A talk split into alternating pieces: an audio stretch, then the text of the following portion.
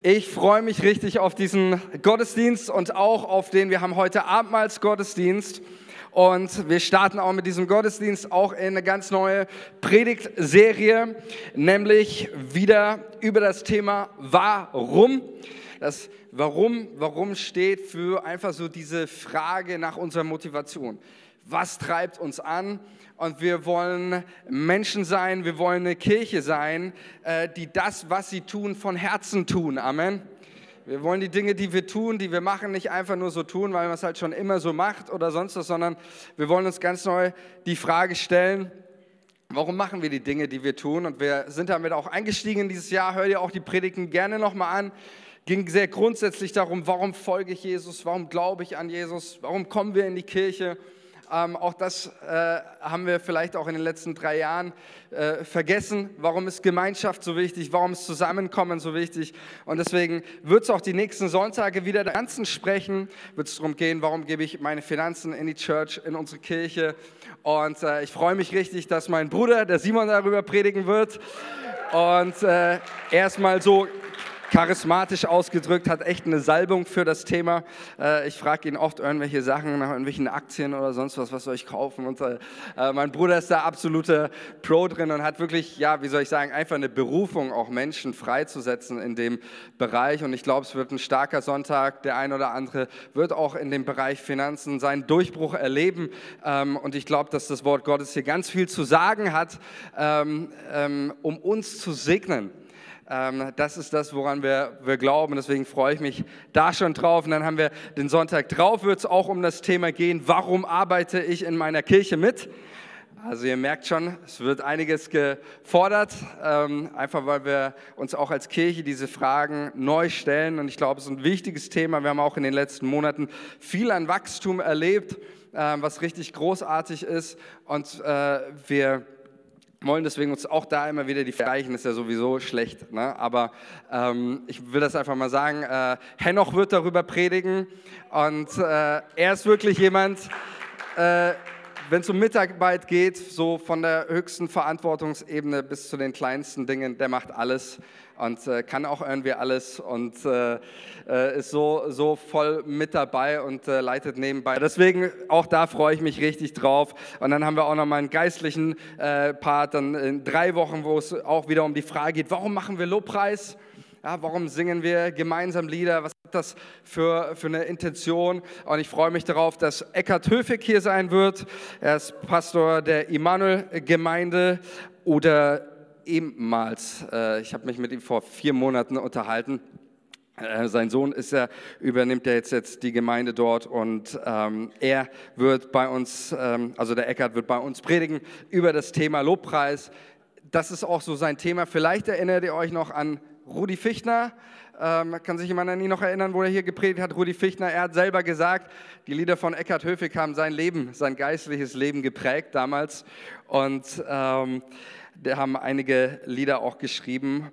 Und dann auch noch mal, ist noch ein bisschen weiter hinweg, aber notiert euch den Termin schon mal äh, und kommt am besten zwei Stunden eher in den Gottesdienst, damit ihr einen Platz findet. Ähm, wir werden Maria Prean hier haben am 25.06. Äh, ganz viel auch ähm, Schulen aufgebaut hat dort und sich um die Kinder kümmert, um, um die Ärmsten der Armen auch dort. Ähm, und ihr Predigtthema wird sein, ähm, verlass den Hühnerstall und werde ein Adler. Äh, allein deswegen solltest du schon kommen. Ähm, ich freue mich richtig drauf und wird mit, sie hat ja ein Buch geschrieben mit Daniel Exler zusammen und äh, wird da über dieses Buch dann mit uns sprechen, reden. 25.06. Ähm, wird sie dann hier bei uns im Gottesdienst sein. Okay, dann möchte ich mal mit uns starten, so das Thema auch für heute. Wir feiern heute Abendmahls Gottesdienst und wir starten damit auch so diese neue Predigtserie ähm, mit dieser Frage, warum feiern wir Abendmahl? Und für, nur ganz kurz für den vielleicht, der überhaupt keinen Background äh, ähm, gemeindlichen oder christlichen hat, wenn wir vom Abendmahl sprechen, äh, das ist das letzte gemeinsame Essen von Jesus mit seinen Jüngern am Abend vor seiner Kreuzigung. Und dieses Essen, das hat sich immer mehr und mehr in die Kirche dann auch etabliert. Ehrlich, Ich, ja, ich höre schon. Mal ganz ehrlich, wer ist, ein, wer ist ein leidenschaftlicher Esser? Wer liebt gerne gutes Essen? Komm, ja, da sind wir richtig. Also diese Predigt ist für euch heute. Ähm, es geht um Essen und um äh, gutes Essen. Und tatsächlich ist, wenn man in das Neue Testament reinschaut, und das ist auch, was die äh, neutestamentlichen Bibelforscher einheitlich bezeugen, es gibt ein Charakteristikum, das Charakteristikum, also das typische Merkmal der frühen Kirche des ersten Jahrhunderts war das Abendmahl. Das gemeinsame Zusammenkommen und gemeinsames Essen, ein gemeinschaftliches Mahl. Ähm, das finde ich sehr interessant, dass Bibelforscher das wirklich als das Charakteristikum bezeichnen. Jede Gemeinde, auch heutzutage, hat ihr so vielleicht ihr Steckenpferd oder so das, für was sie stehen. Die eine Gemeinde steht vielleicht für eine Lobpreis-Worship-Szene, die anderen stehen für ähm, ihren Prediger, die nächsten für irgendeinen Missionsdienst oder sonst was. Aber Bibelforscher sagen, das, was typisch für die erste Gemeinde ist, was alle gesagt haben, ja, das, das ist Gemeinde, ist dieses gemeinsame, gemeinschaftliche Essen, ähm, das die jeden Tag veranstalten. Wortannahmen ließen sich äh, taufen. An diesem Tag wurden etwa 3000 Menschen hinzugefügt. Und dann heißt es, das sind die, übrigens die vier Säulen der neutestamentlichen Gemeinde. Es gibt vier Dinge, die haben die, die Christen damals, die erste Gemeinde, ständig gemacht. Also es gab Dinge, die hat man mal gemacht, dann mal wieder nicht. Aber es gibt vier Dinge, und wir sagen dazu die vier Säulen der neutestamentlichen Gemeinde, das, was immer Bestandteil war jeder Zusammenkunft ähm, und jedes Miteinanders. Erstens, sie blieben in der Lehre der Apostel. Das ist das Erste. Ähm, dann heißt es, sie äh, in der Gemeinschaft, als zweites im Brotbrechen, drittes und äh, im vierten Gebet. Ja, also das sind so die, die, die Säulen, Lehre der Apostel. Ähm, jede äh, Kirche sollte das auch als einen Schwerpunkt haben. Ähm, die Lehre, die Predigt, eine starke Verkündigung, ein Fokus darauf. Dann ist es aber als zweites hier Gemeinschaft zu haben, zusammenzukommen. Als drittes Brotbrechen. Brotbrechen ist auch im Neuen Testament, so auch im Lukas-Evangelium heißt es, ähm, dass die Jünger den auferstandenen Jesus daran erkannten, als er das Brot brach. Ähm, das ist so eine Redewendung einfach auch für das Abendmahl. Ähm, und dann heißt es eben auch im Gebet, das ist übrigens hier an, an letzter Stelle, was nicht heißen soll, dass Gebet unwichtig ist oder sonst, aber es ist schon interessant, dass Lukas, als er darüber schreibt, was so typisch ist für diese ersten Christen, erste Lehre, Apostel, aber dann die Gemeinschaft und dann das gemeinsame Essen, das Abendmahl feiern. Und dann lesen wir weiter in Vers 46, Tag für Tag versammelten sie sich einmütig im Tempel, also nicht nur einmal in der Woche am Sonntag, sondern Tag für Tag versammelten sie sich einmütig im Tempel und in ihren Häusern. Gemeinsames Essen, jubelnde Freude, diese Ausgelassenheit, die die ähm, Menschen damals erlebt haben. Und das war so das Typische, auch übrigens auch das Mahl des Herrn lesen wir, äh, haben sie nicht im Tempel gefeiert, sondern das hat zu Hause stattgefunden, in den Häusern. Und das ist erstmal wichtig, bevor wir auch in das Thema ähm, richtig einsteigen, tatsächlich ein Gemeinschaftsmahl ähm, wo Leute zusammengekommen sind. Auch der Begriff Abendmahl findet sich ja so in der Bibel nicht, sondern wurde stark durch Martin Luther, den Reformator, geprägt. Und so denken wir an Abendmahl oft an, an eben das, auch was wir heute, sage ich mal, feiern. Ähm, aber wenn wir in die Bibel schauen, ist erstmal wichtig, war ein gemeinschaftliches Mahl. Ähm, und es hat sich seit des Dienstes ähm, mit einem kleinen Stück Brot und ein Stück Wein oder Traubensaft, das Ganze hat sich so erst ab dem vierten Jahrhundert entwickelt ähm, als die Kirchen immer größer wurden und damit auch eigentlich kein Platz mehr dann war oder das Ganze auch eine organisatorische Meisterleistung wurde, so ein Essen zu organisieren, hat sich das dann letztendlich auch so entwickelt, dass es zum, zum, Bestandteil des Gottesdienstes wurde. Auch im Brief an die Korinther, 1. Korinther 10 und 11, schreibt Paulus über das Abendmahl, ähm, wenn die Gemeinde zusammenkommt. Aber auch da ist noch von einem wirklich einem Abendessen, einem gemeinschaftlichen Abendessen die Rede. Und ähm, auch dieser Aspekt, wir lesen es ja auch, haben wir ge gerade gesehen, Apostelgeschichte 2,46, das Abendmahl aus den Häusern in den Gottesdienst verlegt worden ist, ist auch eine Entwicklung eigentlich erst zweites, drittes Jahrhundert. Ähm, das zeigt uns ein Brief vom Kirchenvater Ignatius an den Polycarp von Smyrna. Der sagt, dass man das Abendmahl und alles überhaupt, was mit Kirche zu tun hat, auch Gebetsveranstaltungen und sonst was, gar nicht mehr in den Häusern feiern darf, sondern immer nur da, wo der Bischof dabei ist. ähm, letztendlich überflüssig und hat auch keine Geltung, sondern all das muss immer, der Bischof muss dabei sein.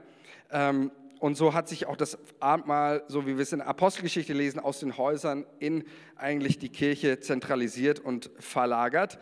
Hat auch seinen historischen Kontext, warum Ignatius das so anordnet, hatte mit, auch mit Verfolgung und äh, Irrlehrern zu tun. Und ähm, so war man so auf der Seite Nummer sicher, zu sagen, äh, alles, was in den Häusern stattfindet, ist nicht mehr Kirche, nur das, was, wo der Bischof oder das Presbyterium dabei ist, das äh, gilt. Ähm, ist, finde ich, kein, kein Argument und natürlich auch ein angstbesetztes Denken, aber ähm, hat auch natürlich seinen historischen Kontext gehabt, warum auch das auch heutzutage das Abendmahl auf die Kirche und oft auch auf einen geistlichen Leiter fokussiert ist. Am Anfang lesen wir, war das noch nicht so stark. Ähm, genau. Das heißt, äh, was auch heute, sage ich mal, vom Abendmahl geblieben ist, ist natürlich auch seine theologische Deutung. Und ich glaube von ganzem Herzen, auch wenn wir heute das Abendmahl feiern, verkündigen wir immer noch seine Lebenshingabe.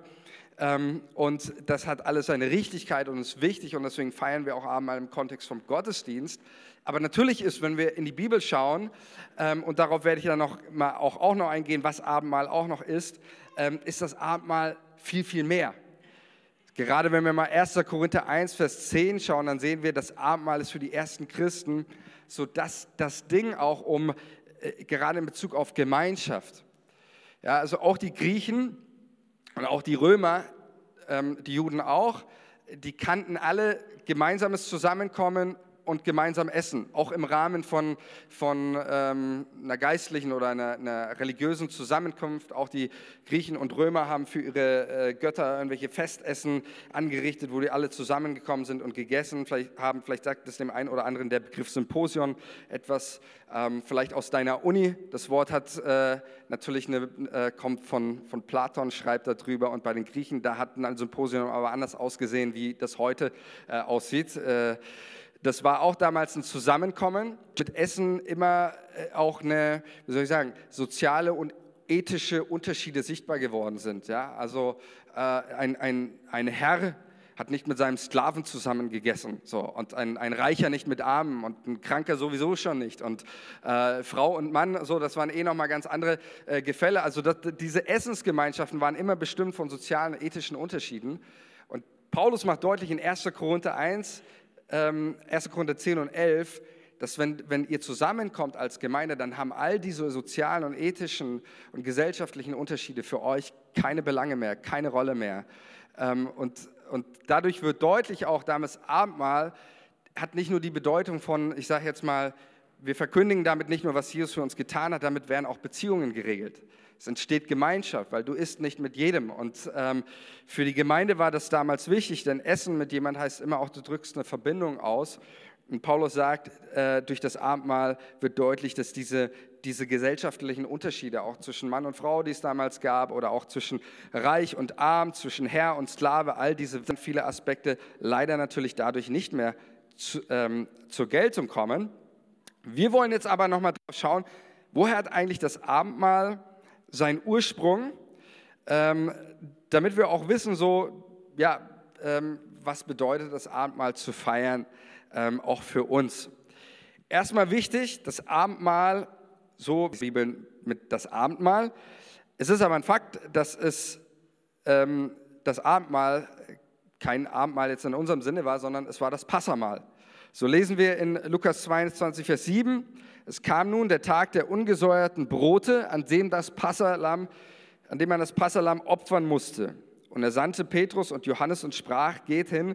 Das bedeutender Abend, das Passafest ist eines der höchsten und wichtigsten Feste für das jüdische Volk, an dem man die Befreiung Israels aus der Sklaverei in Ägypten gedenkt und sich erinnert an, an Gottes große Rettungstat und auch den, ähm, man hat dazu ein Passalam geschlachtet und ähm, das ist ja natürlich auch im Hinblick auf Sonntag an, da erkläre ich so, gehe ich darauf ein, was, diese, äh, was das auch für uns zu bedeuten hat ähm, und versuche das ein bisschen zu übertragen in unsere Sprache.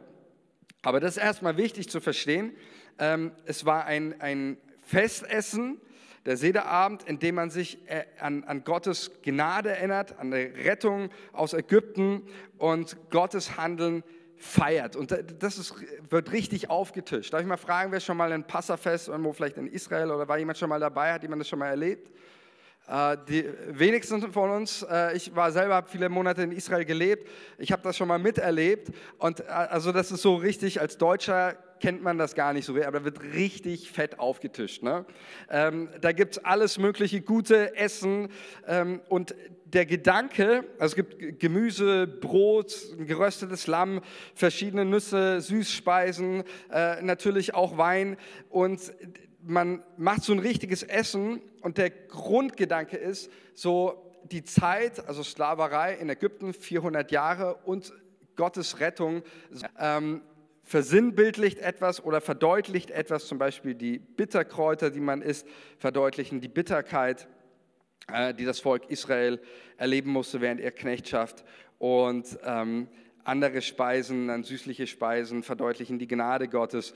Und natürlich, was nicht fehlen darf ähm, bei, dem, bei diesem Passaessen, das spielt ja auch im Abendmahl eine ganz wichtige Rolle für uns, ist was? Der Wein, richtig. Ähm, die Juden heutzutage tischen insgesamt fünf Becher Wein auf. Ähm, und auch da möchte ich mal einen kurzen äh, kurzen Text lesen aus der Mishnah. Das ist die bedeutendste Niederschrift für das Judentum des ersten Jahrhunderts, natürlich nach dem Alten Testament. Das ist die erste größere Niederschrift der mündlichen Tora. Und es sind also für das äh, frühe Judentum, erstes Jahrhundert, ist das so die, mit die wichtigste Schrift. Und natürlich auch für uns, wenn wir wissen wollen, wie wurde Passa damals so gefeiert. Und ähm, wichtig ist erstmal zu verstehen auch, der Wein, auch bezüglich des Abendmahl, aus einer äh, jüdischen äh, Literatur, da heißt es, für was steht der Wein? Vielleicht können wir mal die nächste Folie schon mal, da wird nämlich was gleich deutlich. Also da heißt es, der Wein ist das Symbol für Freude und Wohl Frohsinn. Die vier Becher entsprechen den vier Ausdrücken in der Tora, welche, und jetzt kommt es erstens, die Erlösung Israels betreffen, das sind, ich werde euch von dem Erliegen unter Ägyptens Lasten hinaufführen und werde euch von ihrer Knechtschaft retten und werde euch mit gestreckten Armen, mit großen Strafgerichten erlösen und werde euch mir zum Volke nehmen. Gleich der nächste Vers fährt fort und werde euch dann in das Land bringen, das ich Abraham, Isaac und Jakob versprochen habe. Dieser fünfte Becher ist Ausdruck, ähm, genau, dieser fünfte Ausdruck wird durch einen fünften Becher symbolisiert, der nicht ausgetrunken wird, weil Israel in den langen Jahrhunderten seines Exils dies als ein Versprechen ansah, dass das noch zu erfüllen ist. Genau, also ganz wichtig, Wein steht auch im Alten Bund. Diese, diese vier Becher Wein, der fünfte, der nicht ausgetrunken wird. Und ähm, ist interessant, auch, in der, äh, auch heutzutage noch, ähm, die Rabbiner streiten sich darüber, ob dieser fünfte Becher jetzt ausgetrunken werden soll. Es gibt manche, die verzichten auf den fünften. Es gibt manche, die verzichten nicht darauf. Ähm, und es heißt eben in dieser Mishnah, erstes Jahrhundert, heißt es folgendes. Ich fand es ich fand's lustig, deswegen ich lese es einfach nur vor. Über das Mahl. Also jeder Kelch wurde gesegnet und dann war er frei, um getrunken zu werden. Als dann den vierten. Und er liest das Loblied zu Ende und spricht den Segen über das Lied. Zwischen jeden Bechern darf man trinken, wenn man will, noch außerdem trinken, nicht aber zwischen dem dritten und dem vierten Becher. Also, und dann liest du da lauter Diskussionen darüber und die Frage, darf man jetzt einen fünften Becher trinken? So, ich denke mir als Deutscher so, meine Güte, also wenn ich vier, fünf Becher getrunken habe und zwischendrin auch nochmal zwei, drei Becher Wein getrunken habe, also ähm, ich stelle mir da ganz andere Fragen, so wie soll ich den fünften überhaupt noch runterkriegen, so, aber das sind irgendwie deutsche Fragen, äh, die Juden machen sich da nicht so viel Gedanken. Und ähm, tatsächlich ist das auch so, nur um da kurzen einen Einschub zu geben, noch auch bezüglich Wein, es ist was typisch Christliches und ich hoffe, ich trete hier niemandem zu nahe. Aber solche Aussagen wie in der Bibel hat man nur Traubensaft getrunken, das ist ideologisch, nicht biblisch, mein Freund. Ähm, ne, also ganz klar auch die Bibel, ja, gibt es dann Leute, die sagen, nein, nein, ja, aber Noah hat doch auch Wein, hat doch auch Wein getrunken. Nee, das war Traubensaft. Dann soll mir jemand erklären, wie alle auch die Bibel kennt den Missbrauch von Alkohol. Ähm, und das, was Noah gemacht hat oder auch andere auch, äh, ist definitiv auch ein Missbrauch äh, gewesen. Aber Grundsätzlich hat die Bibel hier eine absolut positive Einstellung. In den Sprüchen heißt es, der Wein erfreue das Menschenherz. Wein ist Ausdruck der Lebensfreude, des Frohsinns, der, der, des Feierns, des sich Erinnerns an des Lebens, das Gott schenkt. Ähm, und so ist natürlich auch in Israel, ich war selber mit dabei, das, das steht auch nicht zur Debatte, das musst du trinken. Ne? Also das, das sind, die sind Teil ähm, dieser Liturgie. Ähm, und da erlebst du selbst die liberalsten Juden werden hier auf einmal sehr gesetzlich. So, ne? Äh, bei dem Punkt. Das werden wir wahrscheinlich auch alle. Aber deswegen erstmal ganz, ganz wichtig, das zu verstehen, ist wirklich eine, eine große Feier. Und generell, auch wenn wir mal in das Alte Testament schauen, Essen und Gottes Gegenwart, Essen und Gottesdienst feiern, das sind zwei Dinge, die, die, die gehören zusammen. Also schon allein am, am Gott den, den Bund mit seinem Volk Israel schließt am äh, Berg Sinai, da heißt es, ähm, dass sie auf dem Berg Zion, äh, dass sie an diesem Berg, ähm, wo Gott den, den äh, Bund mit ihnen schließt, am Sinai, dass sie dort essen und Gott schauten während dem Essen. Kannst du gerne nochmal nachlesen, 2. Mose 24, Vers 10. Das gehört zusammen. Oder ein weiterer Text, auch auf den ähm, Jesus sich bezieht und natürlich auch mit Hintergrund auch vom generell dieser frühchristlichen äh, Mahlfeiern war und auch des Abendmahls, ist in Jesaja 25, Vers 6. Hört mal zu, ist ein richtig starker Text. Ähm, da heißt es über Gott, hier auf dem Berg Zion wird der Herr, der allmächtige Gott, alle Völker zu einem Festmahl mit köstlichen Speisen und herrlichen Wein einladen. Ein Festmahl mit bestem Fleisch und gut gelagerten Wein. Sagt mal alle, mm. Okay, danke. Dann zerreißt er den Trauerschleier, der über allen Menschen liegt, und zieht das Leichentuch weg, das alle Völker bedeckt. Hier auf diesem Berg wird es geschehen. Er befreit sein Volk von der Schande, die es auf der ganzen Erde erlitten hat. Das alles trifft ein, denn der Herr hat es vorausgesagt. In jenen Tagen wird man bekennen, er allein ist unser Gott. Auf ihn haben wir unsere Hoffnung gesetzt und er hat uns gerettet. Ja, so ist der Herr. Unsere Hoffnung war nicht vergebens. Nun wollen wir Danklieder singen und uns über seine Rettung freuen. Also ihr seht schon, wenn wir mal ins Alte Testament, auch das Neue Testament, aber gerade auch im Alten Testament, es geht hier nicht einfach nur um Essen. Essen hat immer eine, eine theologische Bedeutung, wird was ausgedrückt von dem, wer Gott ist, von dem, was er auch für unser Leben hat. Ja, es wird hier Jesaja 25 wird Gott vorgestellt als ein, als ein Gastgeber. Ja, ein Gott steht es, Partys zu veranstalten, Lebenspartys mit köstlichen Speisen, herrlichen Wein. Ähm, so wird Gott hier vorgestellt. Ähm, und deswegen ist es ganz, ganz wichtig, dass hier ähm, es nicht einfach nur auch Abendmahl, einfach nur okay Essen oder sonst was, sondern es geht um eine Bedeutung auch des Essen, des gemeinschaftlichen Essens. Und das ist wichtig, dass wir das verstehen. Ich will mal, mal ganz kurz was erzählen. Ähm, die, die das noch nicht wissen, ich, ähm, als ich vor drei Jahren ähm, hergekommen bin, bin jetzt seit drei Jahren Pastor hier und eine der ersten Sachen, die ich gemacht habe und auch als Leitungsteam haben wir das dann zusammen gemacht, ähm, wir sind durch die, durch die ähm, Räume hier gegangen und ich habe es immer wieder unter der Woche gemacht, durch die Räume hier zu gehen und in, in den verschiedenen Zeiten. Und, und, ähm, und ihr wisst es selber, vor drei Jahren auch, äh, glaube meine erste Predigt, ich habe darüber geredet, auch über viele, viele Kinder, die hier sein werden. Und ähm, so genial zu sehen, Gott ist treu, das, was er verheißt, das, was er verspricht, das tut er auch. Und ähm, ich bin durch die verschiedenen Räume gegangen es gab einen Raum einfach, ich habe irgendwie so in dem Moment einfach Gottes Gegenwart in einer besonderen Art und Weise Kanzel. Äh, wir wissen alle um die, die Wichtigkeit, theologische Bedeutung vom, vom Wort Gottes, der Verkündigung. Also es war tatsächlich ein anderer Raum, es war die Küche. Und als ich da drin stand, mir sind echt die, die Tränen gekommen, weil ich gespürt habe, hey, das ist ein Raum der Heiligkeit Gottes. Hier ist ganz viel vom Herzen Gottes. So viele Leute, ähm, die, die, die hier gedient haben. Es sind ein paar Namen gekommen. Ich weiß, ja auch bei den Rangers ganz viel, Gisela, äh, ganz viel äh, in der Küche gestanden. Die Küche ist wirklich ein Ort voller Salbung und Heiligkeit Gottes. Und es geht nicht einfach nur um, um Essen. Und ich sage es auch heute, auch äh, unser Kaffee und Kuchen danach ist einer der geistlichsten Momente in unserer Gemeinde. Amen. Das ist kein Quatsch, das ist für mich kein Spaß und ich predige das mit allem Ernst, genauso wie ich alles andere verkündige und predige. Ähm, äh, Küche und Kaffee und Kuchen. Da wird etwas deutlich vom Herzen Gottes. Damit kommunizieren wir etwas, nämlich ein Gott, der einlädt zur Gemeinschaft mit Menschen, aber auch mit ihm, der einlädt, der großzügig ist, der für uns etwas, der in unserem Leben, der uns etwas schmecken lassen möchte von seiner Güte, von seiner Gnade, von seiner, von seiner Kraft. Und deswegen sage ich das auch ganz klar. Wir feiern jeden Sonntagabend mal im Anschluss an unseren Gottesdienst draußen bei Kaffee und Kuchen.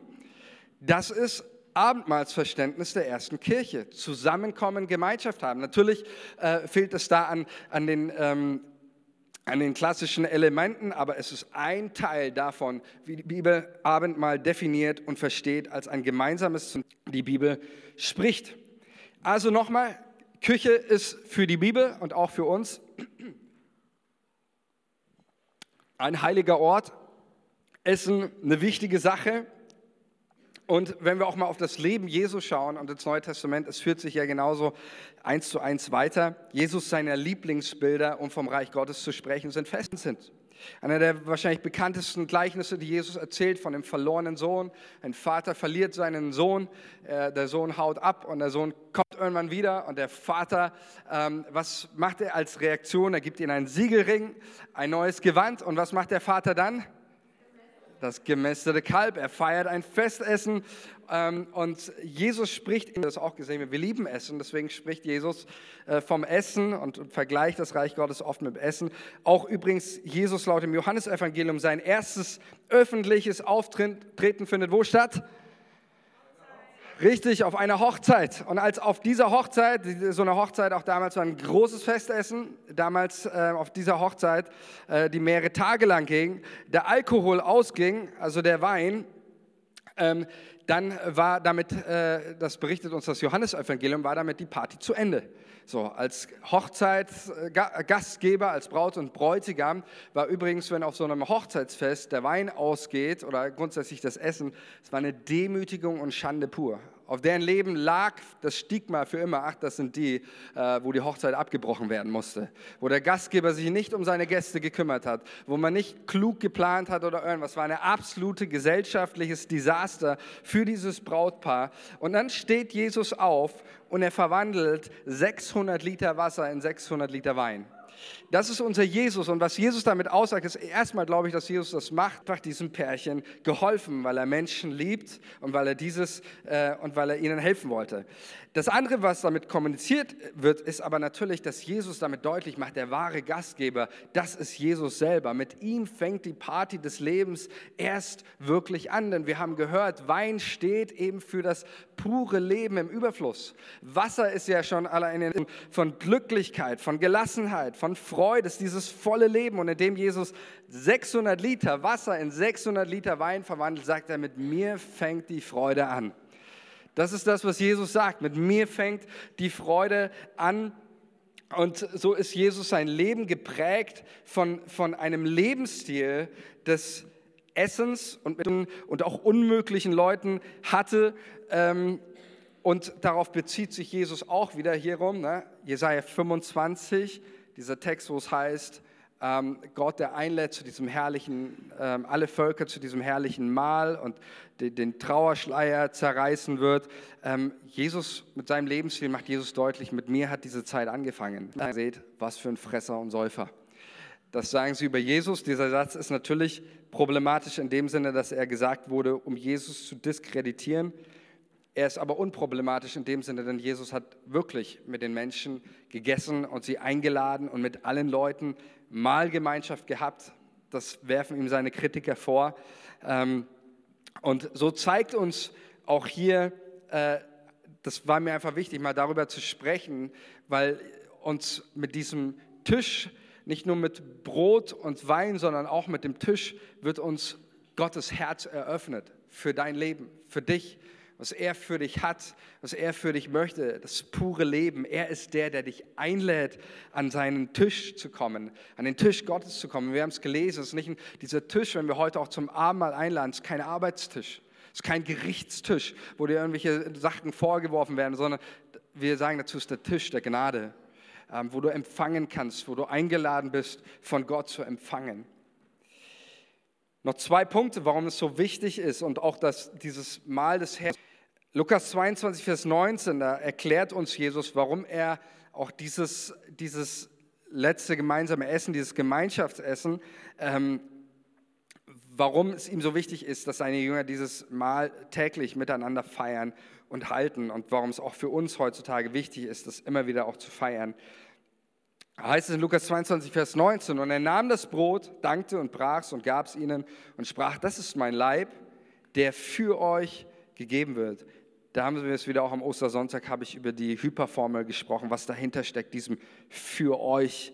Jesus sagt, das ist mein Leib, der für euch gegeben wird. Das tut zu meinem Gedächtnis. Das gleiche nahm er auch den Kelch nach dem Mahl und sprach, dieser Kelch ist der neue Bund in meinem Blut, das für euch vergossen wird. Also erstmal ist natürlich hier die Parallele, der alte Bund wird schon mit dem Essen geschlossen und so wird auch der neue Bund wieder mit einem Gemeinschaftsessen beschlossen, an dem Gott erlebt werden soll. Jesus sagt aber hier folgendes, tut das zu meinem Gedächtnis. Im Griechen steht das Wort Anamnese, kennt vielleicht der eine oder andere aus der Fachsprache, heißt ähm, Gedächtnis. Im Alten Testament gibt es verschiedene Opfer, da gibt es zum Beispiel auch das, das Lob und das Dankopfer und das sind Opfer, die man gebracht hat und dem hat man sich... Ähm, erinnert an, an, Gottes, an Gottes Handeln, ja, also an, an, an das, was Gott getan hat in, im Leben des Volkes Israel. Und dieses Wort wird hier gebraucht. Das heißt, Jesus wollte mit dem Abendmahl etwas in unseren Herzen, an etwas, was Gott getan hat und das baut dich wieder auf. Das stärkt dich. Vielleicht kennst du den so ein bisschen wie, wie Gedankentanken. So, ja, das ist, äh, das ist ein Podcast, vielleicht kennst du den. Ähm, aber es so der Grundgedanke ist, du, du, Gedanken, die dich wieder auftanken, die dich aufbauen. Und genau das ist das, was durch das Abendmahl geschehen soll. Jesus sagt, das tu zu meinem Gedächtnis, dass du dich an etwas erinnerst und dass du sollst dich daran erinnern, durch dieses Erinnern, was Jesus für dich getan hat, sollst du immer wieder aufgetankt werden, sollst du immer wieder Kraft erleben, sollst du immer wieder gestärkt werden. Und das sagt Jesus in Vers 20, ähm, dass, dass die Jünger den, den Kelch trinken sollen. Und dieser Kelch erinnert uns an das Blut, das Jesus für uns vergossen hat. In diesem Blut ist Liebe zu uns deutlich. Also, und das finde ich schon spannend, oder? Also das, was Jesus etabliert, etwas mit dem Essen und jedes Mal, wenn die, wenn die Leute essen, dann sollen sie sich daran erinnern, was Jesus für sie getan hat. Genial, oder? Also eine gute Taktik, wenn ich möchte, ähm, was weiß ich, dass, äh, wenn ich jetzt sagen würde, hey, wir wollen äh, Lebensstil des Lobpreises einüben, dann würde ich sagen, immer wenn du Zähne putzt am Tag, sollst du Gott loben. So, das ist bei den meistens zwei, dreimal. Es auch jemanden, der einmal nur putzt? Nein, Spaß muss er nicht melden.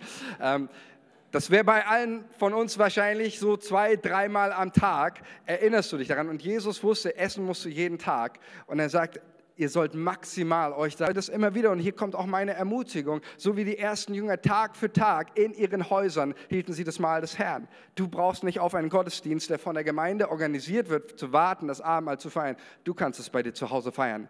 In deiner Familie, in, mit deiner Kleingruppe, mit deiner Nachbarschaft kannst du ein großes Festessen, äh, Barbecue veranstalten im Sommer und sagen, hey, ich lade euch alle ein ähm, und damit machst du eines deutlich, ein Gott, der Menschen einlädt, äh, der großzügig ist, Abendmahl ist nicht nur etwas für den äh, liturgischen Rahmen, sondern Abendmahl kannst du jederzeit feiern und dich daran erinnern, was Jesus für dich getan hat. Durch das Brechen erinnern wir uns, durch das Brechen des Brotes an sein Leben, das er für uns gegeben hat.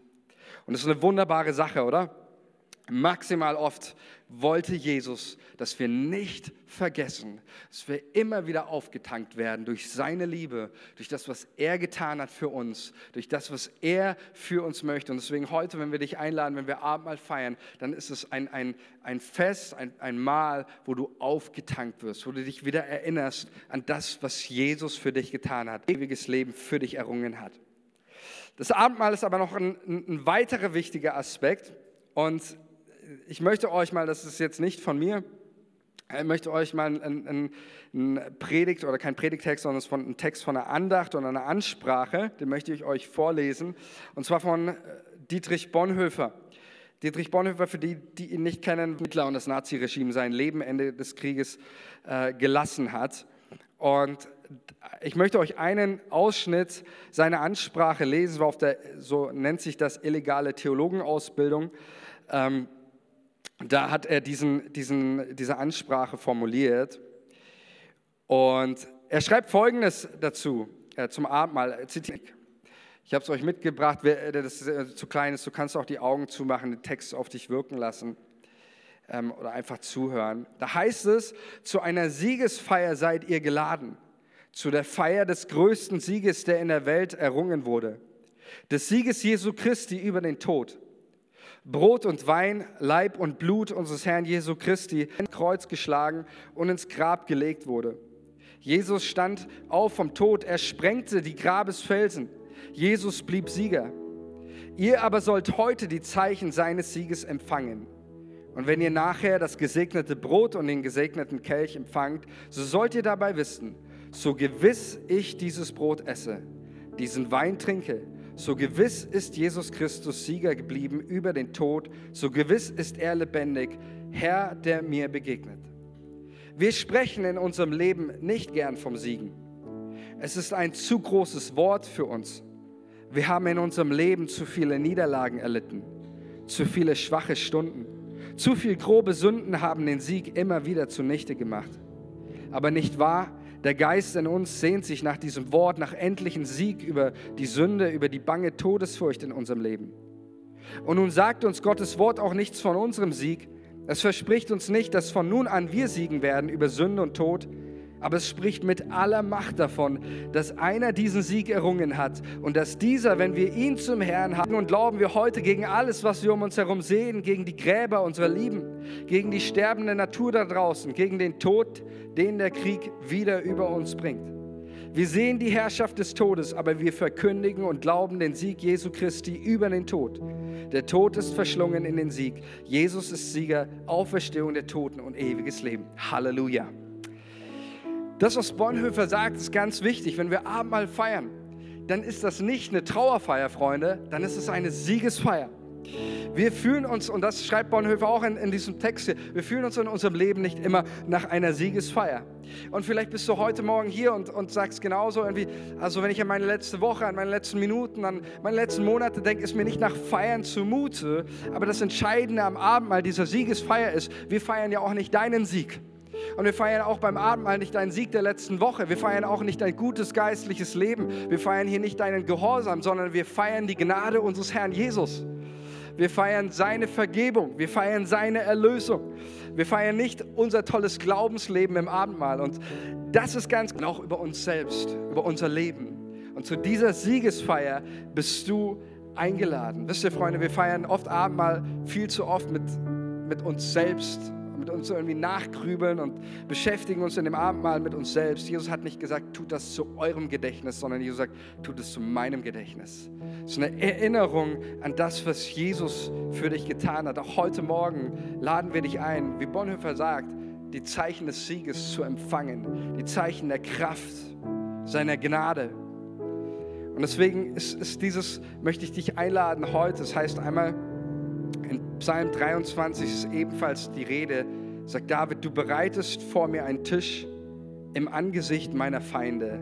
Du salbest mein Haupt mit Öl und schenkst mir voll ein. Und genau das ist, was wir feiern mit dem Abendmahl. Dieser Abendmahlstisch ist eine Einladung heute Morgen. Heute Morgen eine Einladung an dich, Jesus zu vertrauen. Und egal wer du bist, egal wo du herkommst, egal was du in deinem Leben bisher verstanden hast, aber wenn du heute Morgen hier bist und sagst, ich möchte dem vertrauen, was Jesus für mich gibt. Ich glaube, dass Jesus für mich gestorben ist.